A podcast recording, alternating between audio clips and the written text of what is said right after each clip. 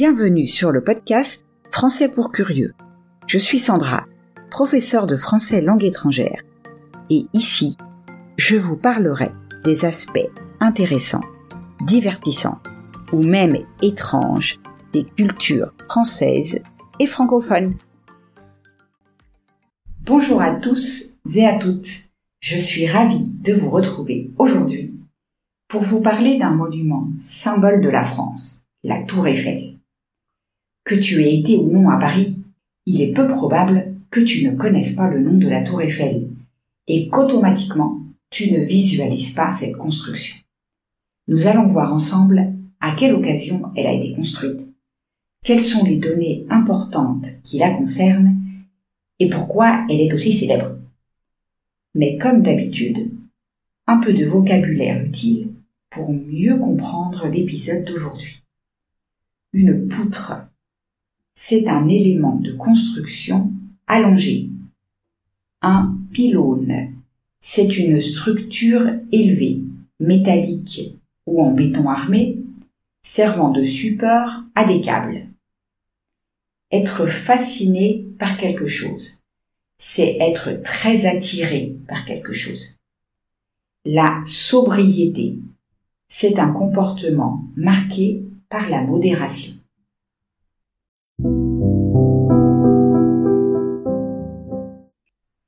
Entrons maintenant dans le vif du sujet. La tour Eiffel a été construite pour l'exposition universelle de Paris de 1889, qui marquait le centenaire de la Révolution française. L'exposition avait pour but de montrer les réalisations techniques, technologiques et industrielles de la France et de l'ensemble du monde occidental. Le projet d'une tour gigantesque pour l'époque est né aux États-Unis en 1876, lors de l'exposition universelle de Philadelphie. Ce premier projet ne voit pas le jour, par manque de financement, mais l'idée est décrite en France et intéresse certaines personnes. Le comité de l'exposition a organisé un concours pour la conception de cette structure monumentale. Nous y reviendrons dans la suite de cet épisode. Plusieurs propositions ont été soumises, mais celle de l'ingénieur français Gustave Eiffel a été choisie. Eiffel avait déjà acquis une réputation pour la conception de structures en acier, telles que le viaduc de Garabie dans le sud de la France. Cependant, attention, ce n'est pas Gustave Eiffel lui-même qui a conçu le projet de la tour. Les deux principaux ingénieurs de l'entreprise Eiffel, Émile Nouguier et Maurice Cochelin, ont l'idée en juin 1884 d'une tour très haute, conçue comme un grand pylône formé de quatre poutres écartées à la base et se rejoignant au sommet liées entre elles par des poutres métalliques disposées à intervalles réguliers. L'architecte en chef des entreprises Eiffel, Stéphane Sauvestre, redessine le projet et lui donne une autre envergure. Eiffel s'applique ensuite à faire connaître le projet aux gouvernants. Il convainc le ministre de l'Industrie et du Commerce a lancé un concours dont l'objet est d'étudier la possibilité d'élever sur le champ de Mars une tour en fer à base carrée de 125 mètres de côté à la base et de 300 mètres de hauteur. Le concours a lieu en 1886 et Eiffel le remporte, bien que 107 projets aient été déposés le lieu de construction de la tour est définitivement décidé. Ce sera le champ de Mars, et la tour sera comme une porte d'entrée monumentale de l'exposition. Un contrat est signé entre l'État français, la ville de Paris et Gustave Eiffel. La construction peut alors commencer. La phase de construction qui débute le 28 janvier 1887, s'achève finalement en mars 1889, juste avant l'ouverture officielle de l'exposition universelle. Cette construction devait initialement durer 12 mois. Elle en aura duré 26. Les travaux durent plus longtemps que prévu, en raison aussi de deux grèves des ouvriers qui protestent contre la durée de travail, 9 heures en hiver et 12 en été, et aussi en raison du montant du salaire. Si la première grève se conclut par une augmentation de salaire, la deuxième ne fait point céder Eiffel qui refuse toute négociation. Finalement, en mars 1889, la construction s'achève, sans qu'aucun ouvrier n'ait trouvé la mort pendant les travaux. À l'époque, c'était malheureusement très fréquent. En outre, elle a coûté presque 8 millions de francs, une somme énorme pour l'époque.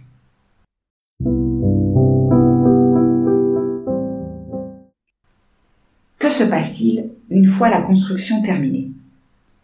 Le 6 mai 1889, l'exposition universelle ouvre ses portes au public, qui peut grimper sur la tour de 300 mètres, nom de la tour Eiffel à cette époque, à partir du 15 mai.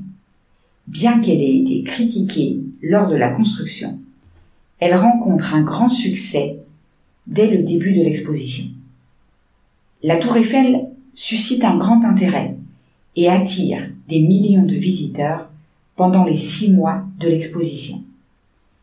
Beaucoup de personnes sont fascinées par cette structure métallique monumentale, qui était alors la plus haute tour jamais construite. Ils sont impressionnés par l'ingéniosité et la complexité de sa conception, ainsi que par sa stabilité structurelle. Cependant, un problème se pose alors que l'exposition universelle se termine. Les visiteurs se font rares, et bien que le prix du billet d'entrée soit abaissé, il faut attendre l'exposition universelle de 1900 pour que la tour retrouve un peu de succès. Faut-il alors la détruire? Gustave Eiffel accepte en 1903 l'installation d'une antenne du télégraphe sans fil au sommet de la tour. L'émetteur de la TSF, télégraphe sans fil, installé sur la tour, est le point le plus haut de la région parisienne. Et pendant la Première Guerre mondiale, plusieurs messages décisifs sont captés. À partir des années 1920, l'émetteur de la tour Eiffel devient aussi à usage civil et la radio Tour Eiffel est officiellement inaugurée le 6 février 1922. La Tour Eiffel reste donc en place. Revenons un moment en arrière pour parler des critiques virulentes qui se sont déchaînées au moment de la construction de la tour. De nombreux artistes de l'époque, comme Guy de Maupassant ou Émile Zola, ont signé une lettre de protestation contre la hauteur de la tour qui allait défigurer Paris et humilier tous les autres monuments. Fort heureusement, pour nous aujourd'hui, la tour a fini par être construite.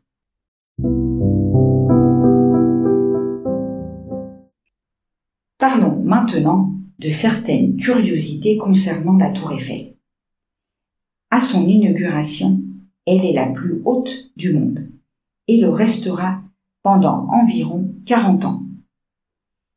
En ce qui concerne les visiteurs, depuis sa création, plus de 300 millions de personnes y sont allées et il s'agit aujourd'hui du cinquième monument le plus visité d'Île-de-France, Paris et sa région.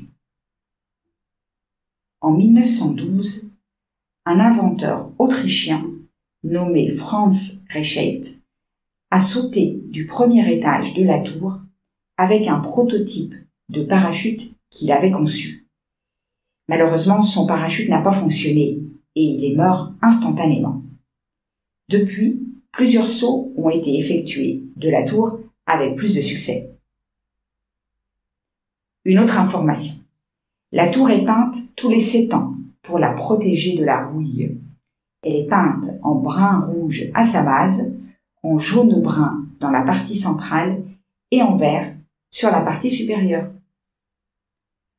En ce qui concerne l'illumination, la tour Eiffel est éclairée la nuit par plus de 20 000 lumières scintillantes qui s'activent automatiquement à la tombée de la nuit. Depuis le 23 septembre 2022, dans le cadre du plan de sobriété énergétique de la ville de Paris, la tour Eiffel s'éteint à 23h45. Une autre petite question. Quelle réplique de la tour Eiffel existe dans le monde Il en existe plusieurs, mais je vais t'en citer une. Celle de Las Vegas, aux États-Unis. Une réplique de 165 mètres de hauteur, construite dans le cadre du complexe hôtelier Paris-Las Vegas. Une autre question. Comment la tour Eiffel est-elle représentée dans la culture populaire? Étant donné qu'il s'agit d'un monument emblématique, elle a inspiré de nombreuses représentations artistiques. Voici quelques exemples dans le monde du cinéma. Le film d'animation Ratatouille, Le fabuleux destin d'Amélie Poulain, et la vie en rose. Dans le monde de la mode, elle a été représentée par des créateurs comme Jean-Paul Gaultier, qui a utilisé les motifs de la tour sur ses créations. En outre, la tour Eiffel a également inspiré des jeux, comme le célèbre jeu de société La Bonne Paye, où la tour Eiffel est représentée sur le plateau de jeu.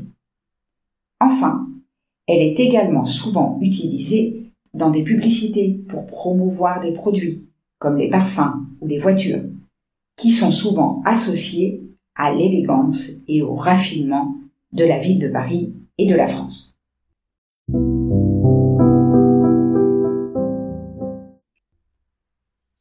Voilà, nous arrivons au terme de l'épisode d'aujourd'hui. Merci d'avoir écouté ce podcast jusqu'au bout. J'espère que tu as aimé ce que tu as entendu. Si c'est le cas, je t'invite à laisser un message sur ta plateforme d'écoute préférée et à partager l'épisode autour de toi. Rappelle-toi que si tu veux continuer à améliorer ton français, tu peux trouver la transcription de cet épisode sur mon site. Je te laisse le lien dans la description. On se retrouve la semaine prochaine pour parler de Marie Curie.